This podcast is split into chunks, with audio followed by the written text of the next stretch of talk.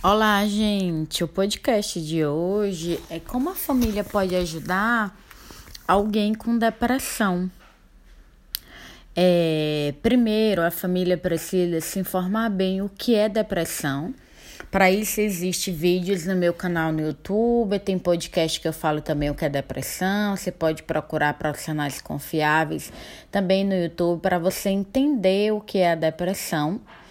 É importante que tanto a família, como amigos e como a própria pessoa que tem depressão saiba o que é o transtorno. Em outro momento eu posso falar exatamente o que é, porque nesse podcast eu quero só falar como agir com quem tem transtornos. Então, em primeiro lugar, você vai sempre indicar a psicoterapia, porque é, episódios depressivos precisam ser tratados com psicoterapia e casos mais graves também com a medicação passada por psiquiatra. Então, sempre incentivar a procurar ajuda profissional, assegurar sempre que está ao lado daquela pessoa, né? Fale para ela o quanto é importante ela na sua vida e que você pode contar.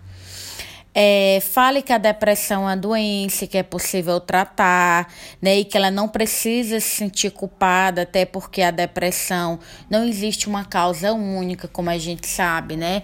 A depressão é multifatorial, é um conjunto de fatores que levam aí a pessoa a ter depressão. Obrigatoriamente, essa pessoa precisa ter uma predisposição genética, são causas também psicológicas, estresse crônico, causa ambiental. Então, é um transtorno mental complexo e que não existe um culpado. Se a pessoa deprimida ficar se isolando cada vez mais, é aconselhável tentar sugerir que essa pessoa faça atividades, né, de uma forma calma, de uma forma gentil, incentive ela a fazer uma atividade física, vá com ela. Isso não é em tom de crítica e nem ficar obrigando a pessoa. Faça elogios e reconhecimento, porque essa pessoa ela se torna uma pessoa com pensamento muito pessimista, uma autocrítica muito forte. Então, faça elogios sinceros por pequenas coisas que sejam no dia a dia. É, pontue para ela como é importante aquilo para você, que bom que ela fez aquilo. É, essa pessoa geralmente ela pode se tornar uma pessoa que reclama mais, uma pessoa que às vezes é, expressa de uma forma mais ríspida aquilo que quer falar. Isso não pode ser como uma tentativa de chantagem. É preciso a gente desenvolver uma compreensão em relação a isso, né? Consolar a pessoa, é, saber que essa pessoa ela tem esse comportamento, mas que não é uma escolha, é o sintoma da doença, ficar mais pessimista, né? Às vezes reclama mais, às vezes até agressivo.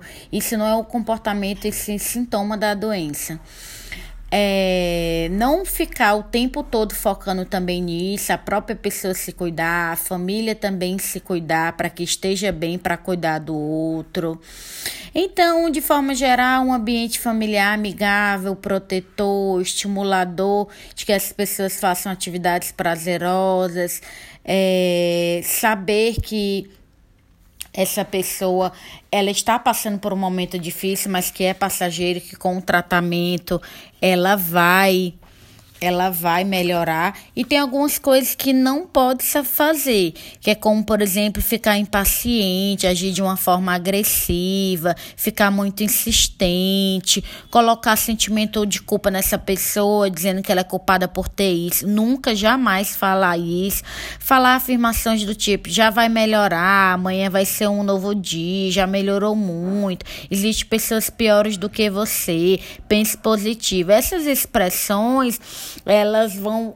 O, o, tudo bem que você pode falar querendo ajudar, mas essas expressões, a pessoa com depressão, ela se acha ainda mais culpada. Então, evitar esse tipo de fala. É, também não ajuda, não ajuda nada pedir que a pessoa melhore, que a pessoa fique bem, porque e reclamar o tempo todo, porque não é só uma escolha dela, isso leva um tempo é, saber que as pessoas que têm depressão não é uma falta de vontade, mas é um cansaço excessivo, até sintoma mesmo da depressão. Então, as depressões, elas são inconstantes, ela evolui, um momento o paciente pode piorar e a, e a família ter muito, muita paciência, né? Então, gente, eu dei aqui algumas dicas, espero que vocês tenham gostado. Pode curtir, compartilhar com as pessoas, tá? Muito obrigado sempre por vocês ouvirem aqui meus podcasts, vocês também, de certa forma, compartilhar.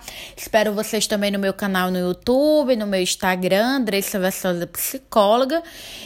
E um abraço.